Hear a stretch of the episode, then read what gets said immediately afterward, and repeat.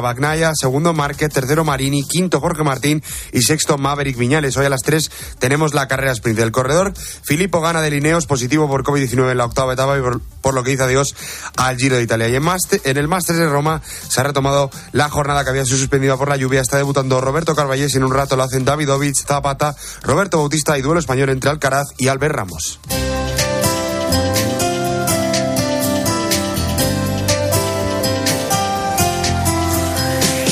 Y hoy en el espejo, Álvaro Real, ¿qué tal? Buenas tardes. Buenas tardes, Iván. El tercer secreto de Fátima y la tercera guerra mundial. A ver, cuéntanos esto. Bueno, hoy es el día de la Virgen de Fátima y Papa Francisco tendrá un encuentro con Volodymyr Zelensky y quizá sea un buen momento para recordar la tercera parte del secreto de Fátima.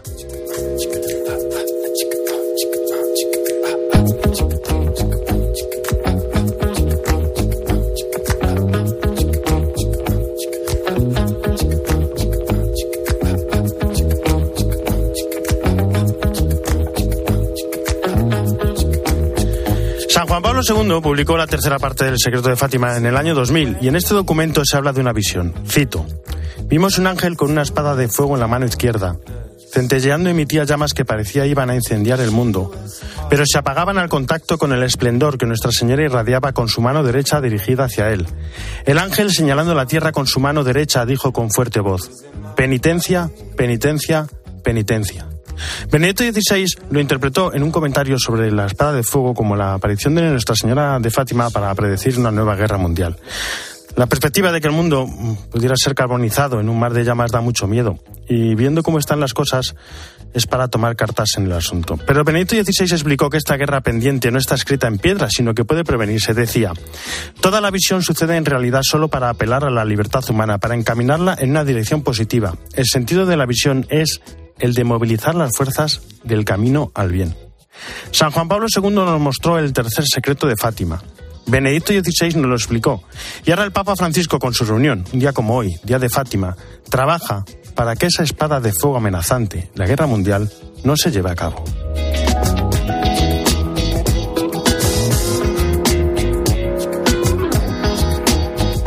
Jesús Luis Saquistán, Evangelio de Mañana, ¿cómo estás? Buenas tardes. ¿Qué tal Álvaro? Sexto domingo del tiempo de Pascua. Hoy el Señor sigue hablando con sus discípulos sobre la promesa de que vendrá el Paráclito y nos dejaré huérfanos. Dios siempre está con nosotros, da la vida por nosotros, nos acompaña siempre y todo lo que hace es porque nos ama, porque nos quiere. Por eso dice que mi alegría esté en vosotros y mi amor en vosotros llegue a su plenitud. Este es a grandes rasgos el mensaje de este sexto domingo del tiempo de Pascua en el Evangelio donde el Señor una vez más nos muestra que solo seremos conocidos como discípulos suyos si nos amamos de verdad. Muchísimas gracias, Jesús Luis. Las dos y ocho, una hora menos en Canarias. Lo primero es lo primero, irnos a Roma. Eva Fernández, ¿cómo estás? Buenas tardes. Muy buenas tardes, Álvaro. Bueno, hoy hay mucho, muchas audiencias con el mundo entero, con la mirada puesta en la audiencia del Papa Francisco con Volodymyr Zelensky, pero antes de eso, Eva, qué buena la anécdota del Papa y la vaca hoy. Sí, la verdad es que ha sido genial, porque esta, mañana, como dices, eh, a pesar de que lo principal está en esa reunión con Zelensky, el Papa ha tenido muy importantes, ha mantenido muy importantes reuniones. Una de ellas ha sido con eh, la Asociación de Jóvenes Agricultores, la Asociación Agraria de Jóvenes Agricultores Asaja, y les ha contado eh, esta anécdota a la que te refieres cuando estaban en la Facultad de Teología uno de los compañeros del Papa, eh, que claramente era de ciudad, es lo que nos ocurre a los que venimos de ciudad, que nos hemos perdido tantas cosas buenas del campo, pues eh, de repente empezó, empezó preocupado a gritar que se está muriendo una vaca, que se está muriendo una vaca, porque detrás justo de la facultad tenían un campo, ¿no? Entonces, eh, lo que estaba ocurriendo eh, cuando se acercaron allí, los que controlaban un poco más, es que la, la, vaca estaba pariendo, ¿no? Y entonces el pobre pensaba que se estaba muriendo, ¿no? No, no sabía distinguir ese momento de, de, de cuando estaba, bueno, pues, pues teniendo terneritos. Entonces ahí el Papa ha explicado que ahí es cuando se dio cuenta de que hay una ciencia que solamente se adquiere viviendo y con la experiencia, ¿no?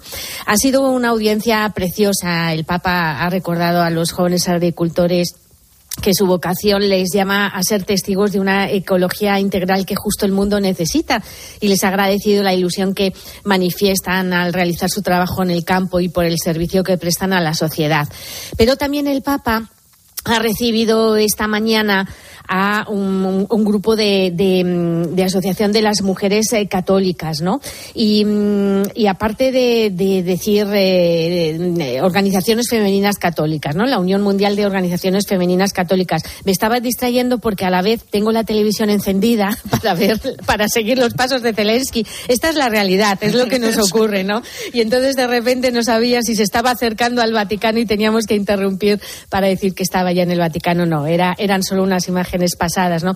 Entonces, el Papa esta mañana a esta organización de mujeres femeninas católicas les, eh, les ha dicho que, que realmente mm, urge, urge la paz en el mundo, una, una paz que comienza en el corazón y hoy en día el, corazón está enfermo, desgarrado por la división del odio y del, y del rencor. Y les ha dicho algo muy importante, les ha abierto el corazón Álvaro, porque les ha dicho que está muy triste por la noticia que ha recibido ¿no? en Portugal. Hoy, precisamente, el día de Nuestra Señora de Fátima, eh, se ha aprobado una nueva ley sobre la eutanasia. ¿no? El Papa les ha confiado que tenía que estaba, que estaba triste al enterarse hoy de esta noticia. Y luego más cosas. Hoy, además, el Papa se ha publicado la reforma de la Constitución del Estado de la Ciudad del Vaticano. Digamos que lo más importante de esta, de esta ley fundamental que sustituye a, la del 2000, a la que se había promulgado con Juan Pablo II, es que mm, una comisión muy importante, una comisión pontificia eh, que se encarga de tomar decisiones importantes respecto al, al Estado más pequeño del mundo, ahora no solo estará formada por cardenales, sino también podrán participar laicos, ¿no? Y luego, pues también se regula de una forma más estricta el presupuesto y el balance. O sea que no nos podemos quejar de todo lo que ha ocurrido esta mañana en el Vaticano. Echa un ojo a la tele. ¿Cómo está ahora el Vaticano? De momento, con medidas de seguridad extraordinarias en torno a la entrada más cercana a, la casa del Papa, Santa Marta y al aula Pablo VI, que es donde. Aunque lo vienes contando, lo contarán más en informativos, pero bueno, ¿qué se espera? ¿Qué se espera de esta visita? Bueno, la verdad es que mm, eh, el Papa mm, es consciente, seguro que es muy consciente de que eh, la situación en este momento ante la nueva ofensiva anunciada por Zelensky no es, eh, no es fácil, ¿no? pero el Papa está decidido a jugar a jugarse todas sus cartas, ¿no? Para, sobre todo para poder poner las bases de un futuro alto el fuego, ¿no? Que, que sea aceptable para los dos eh, países. Eh, Zelensky ya ha agradecido al gobierno italiano su ayuda, pero probablemente la parte más delicada de su misión es este encuentro con el Papa porque mm, a nadie se le ocurre que esa mm, la importancia ¿no? de la influencia del Papa sobre la opinión pública mundial ¿no?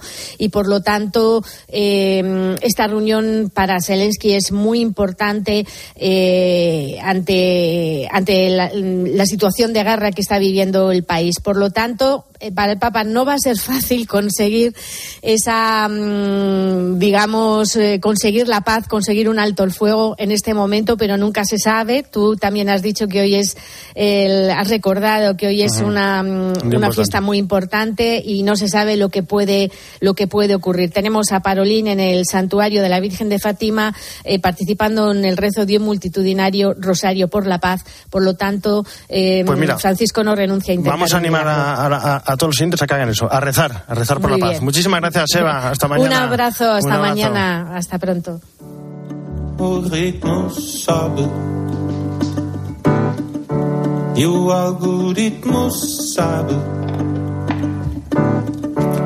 A gasolina sobe antes que a música acabe. Faz-me um sinal. Hoy es Nuestra Señora de Fátima, ahí en Madrid. Esta mañana en la Catedral de Santa María, la Real de la Almudena, tenía lugar la acogida de la Virgen Peregrina en una Santa Misa solemne en su honor, organizada por los heraldos del Evangelio y presidida por el cardenal don Carlos Osoro, arzobispo de Madrid. Hasta allí nos vamos. José Alberto Rugeles es heraldo del Evangelio. José Alberto, ¿cómo estás? Buenas tardes.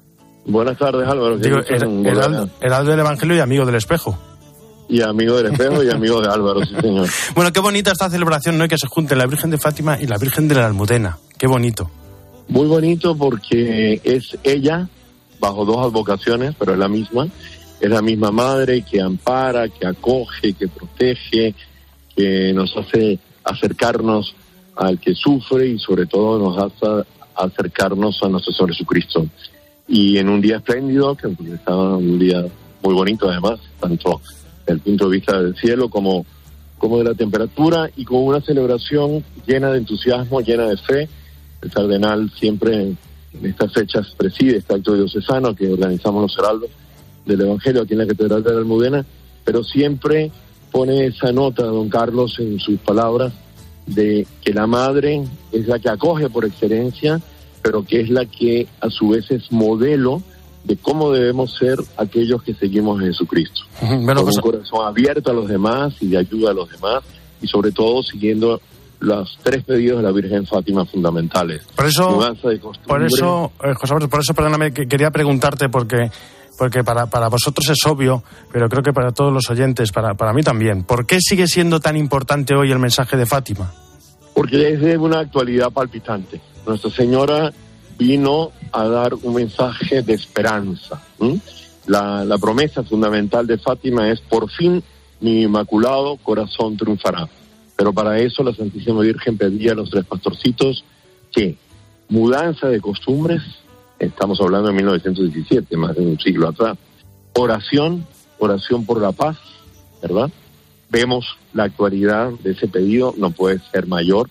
Aquí en las puertas de nuestra querida Europa estamos con una guerra tremenda como es la guerra de, Ucrania y la conversión del corazón, es decir, que recordemos que somos hijos de Dios y que tenemos que tener una coherencia de vida con aquello que profesamos, con aquello que decimos, pero en la vida diaria, que se note que somos cristianos, que somos católicos, que queremos con nuestra forma de ser ofrecerle a los demás para que el reino de María, el reino de Cristo se instaure que se, realmente. que se note que se note esa presencia del Inmaculado Corazón de María de Fátima, que además es lo que lo que vosotros hacéis en las misiones marianas, que es llevarlo por todos sitios. Cuéntanos cómo es esa labor, qué bonita también. Las misiones marianas realmente es una labor muy bonita porque es visitar, bueno, a, a comenzar por tu pueblo, ¿eh? Claro. Pero visitar pueblos y ciudades donde no solamente los hogares, a partir de la parroquia, por supuesto, con una misa eh, eh, de inauguración de la misión mariana, pero es visitar enfermos, visitar colegios, visitar comercios, llevar a todo el mundo ese mensaje de esperanza de la Virgen y a su vez ese mensaje de necesidad de conversión, de conversión del corazón. Pero es impresionante porque hay gente que no tiene fe y sin embargo cuando ve la imagen se, se conmueve, pasa a frecuentar, eso todos los párrocos nos lo dicen, ¿no? Y otra cosa que se está realizando últimamente, que también está siendo muy bonito, son los cursos de consagración para consagrarse a la Virgen como esclavos de amor, según el método de San Luis María de Guillón de Montfort, que tanto difundió San Juan Pablo II, ¿no? Y eso en varias ciudades de España se están haciendo, aquí en Madrid, hoy mismo esta tarde en la iglesia de los padres carmelitas de, de aquí enfrente del Senado se va a realizar y es el empeño, ¿no? En cumplir aquello que nos Pues dijo el Papa Juan Pablo II cuando la aprobación pontificia a los heraldos del Evangelio. Sed mensajeros del Evangelio por la advocación del Inmaculado Corazón. Mensajeros del Evangelio, mensajeros de esperanza, mensajeros de paz. José Alberto Rugel, Heraldo del Evangelio, muchísimas felicidades a todos los heraldos y muchísimas Igualmente gracias. a todos los que escuchan la COPE, eh, que es un día de fiesta, un día de alegría. Álvaro Real. En Mediodía Cope, El Espejo. Estar informado.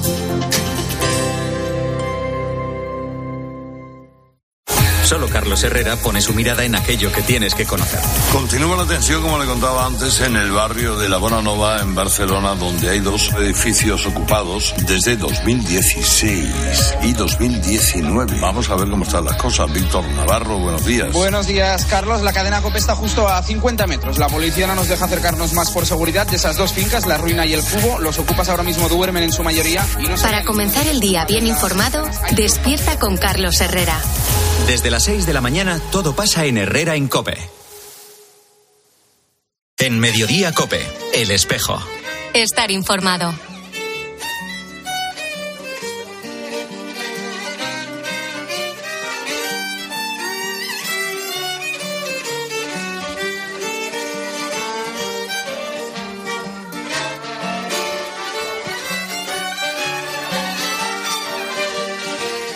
El enviado del Papa Francisco Medjugorje, el italiano Monseñor Aldo Cavalli, se encuentra en España atendiendo a la invitación personal que el presidente de la Conferencia Episcopal Española, el cardenal de Barcelona, cardenal Juan José Mella, le hizo durante el pasado mes de agosto con motivo de la celebración anual del Festival de la Juventud. Monseñor Aldo Cavalli, ¿cómo está? Buenas tardes. Buenas tardes, estoy muy bien, gracias, muy bien. Gracias, un saludo a todos los que están escuchando, un saludo a todos. Bueno, la pregunta es obligada. ¿Por qué va tanta gente a Medjugorje? ¿Qué tiene Medjugorje para que cambie la vida a tantas personas? Ma mire, es lo que yo me pregunté, pregunté a mí mismo cuando llegué a Medjugorje hace un año y medio. Nunca estuve antes. ¿Por qué tanta gente iba allá? ¿Por qué? Allá no hay nada de especial. La parroquia es una parroquia, ¿eh? es una parroquia. Hace como las otras parroquias, la misa, la adoración, la confesión, el rosario y la visita a la colina a la montaña como si fuesen dos santuarios, ni más ni menos. ¿Por qué? Me pregunté, pregunté, ¿por qué tanta gente de cada parte del mundo llega allá? Y algunos alguno hacen millares de kilómetros para llegar allá. ¿Por qué? Y descubrí que había un porqué muy profundo, muy profundo. Es un lugar de gracia, es un lugar de conversión, es un lugar donde de verdad, de verdad la gente encuentra el Señor, el Señor encuentra la gente. Y de verdad hay un sentido fuerte de la Virgen María que acompaña al Señor. Esto es lo que la gente experimenta. La gente viene solo con una finalidad, rezar. En Medjugorje no hay nada para ver, nada para visitar, ma nada, nada. Viene para rezar. Vienen tres, cuatro días y rezan horas y horas y horas con gusto, con gusto. Los jóvenes también, como los, mayores, rezan horas y horas con gusto. Participan a la misa con gusto, a la adoración con mucho gusto, el rosario con gusto, la visita a la colina, a la montaña, todo con gusto. Y después la consecuencia, la confesión, que no es solamente un pedir perdón de los pecados, es un deseo, una voluntad de cambiar vida dentro, la actitud de cambiar dentro. Todo esto se hace con gusto. Nadie se cansa, ma nadie se cansa, lo contrario, cuando hacemos la adoración después de la misa, dos horas de, de, de, de oración, la adoración. La gente se queda hasta las 8 de la noche y se quedaría más si aún continuase la adoración. Todo con gusto. ¿Por qué con gusto? Porque Medjugorje lo que noté, lo que experimenté, es un lugar de gracia, de gracia, de gracia. Porque, ¿cuál es la labor de un visitador apostólico? Eh, ¿Es más investigador o párroco? No, yo soy, el, hay el párroco, es un franciscano, hay una comunidad de franciscanos eh, que, que, ayudan, que colaboran, que hacen todo. Yo soy un poco la persona que está a, mirar y a conducir todo el complejo de las cosas pastorales. Esta es un poco mi, mi, mi, tarea. Mirar y eh, coordinar, coordinar que todo vaya bien para las multitudes de gente que viene. El año pasado vinieron un millón de personas. A la Semana de los Jóvenes vinieron 30, 40 mil jóvenes de cada parte del mundo. Que todo vaya bien. Esta es mi tarea. Esta es mi tarea. España es un lugar mariano, tierra de María. ¿Qué puede enseñar la experiencia de Medjugorje a los españoles? Mira esto, para encontrar el Señor necesita rezar, nada que hacer. Rezar significa el diálogo con el Señor. Rezar significa el silencio para escucharlo.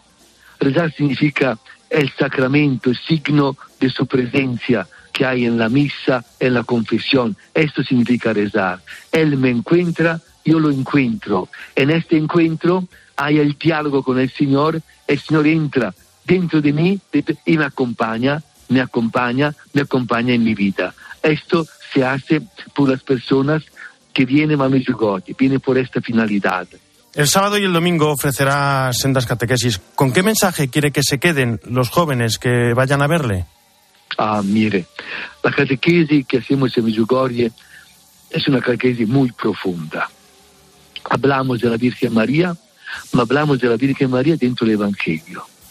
Y explicamos qué es el Evangelio, qué es el Evangelio, cómo se formó, para comprender, para comprender, para comprender. Presentamos a Virgen María presente cuando se anunció la encarnación, presente cuando Jesús muriendo nos salvó, el Salvador, el Redentor, presente cuando la iglesia nació, de Pentecostés, presente, presente, presente en partes muy importantes, esenciales de Dios que habla a nosotros y de la iglesia que comienza a continuar la obra de Jesús en este mundo. Presente, presente, presente.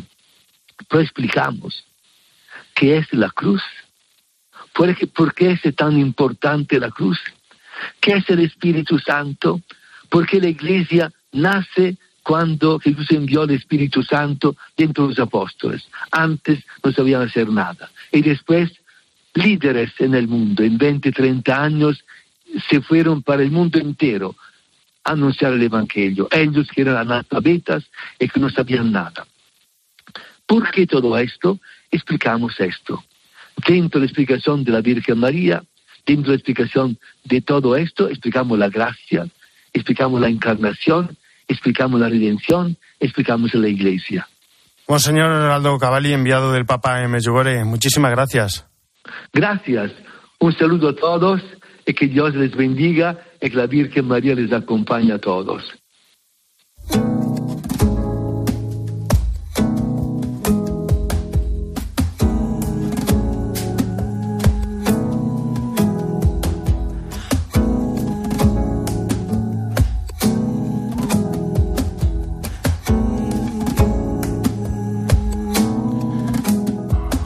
Lo que dejo por escrito. 50 años no son nada. Mario Alcudia, ¿cómo estás? Muy buenas tardes.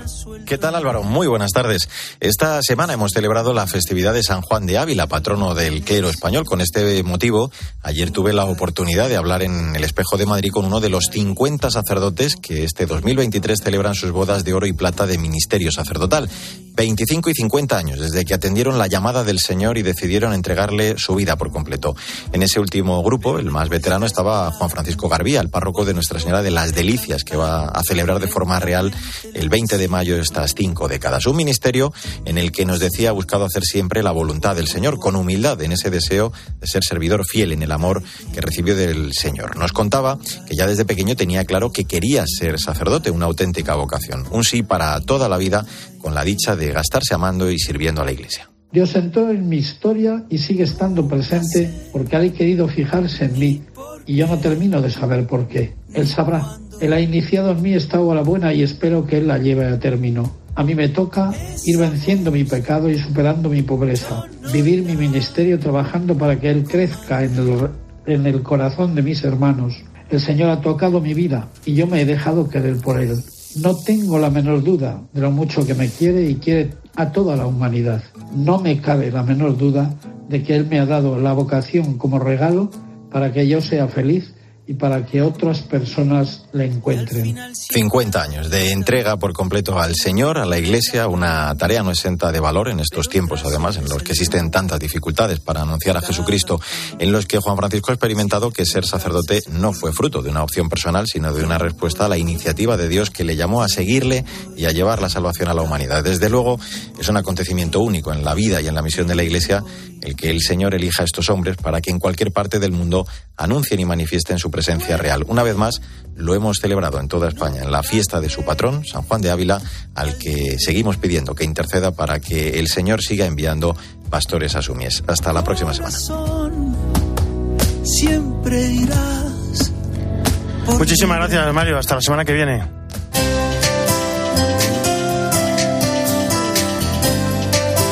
En la producción Jesús Saquistán, el control técnico Cinta Molina y en control central Jorge Fuente. Ya saben que el espejo no termina, sino que gira y ahora nuestro reflejo se abre hacia la información política nacional, internacional, de la mano de Iván Alonso. Iván, ¿te das cuenta de que todo ocurre los sábados? Buenas tardes de nuevo. Últimamente todo ocurre los fines de semana, ¿eh? Y especialmente es verdad que los sábados.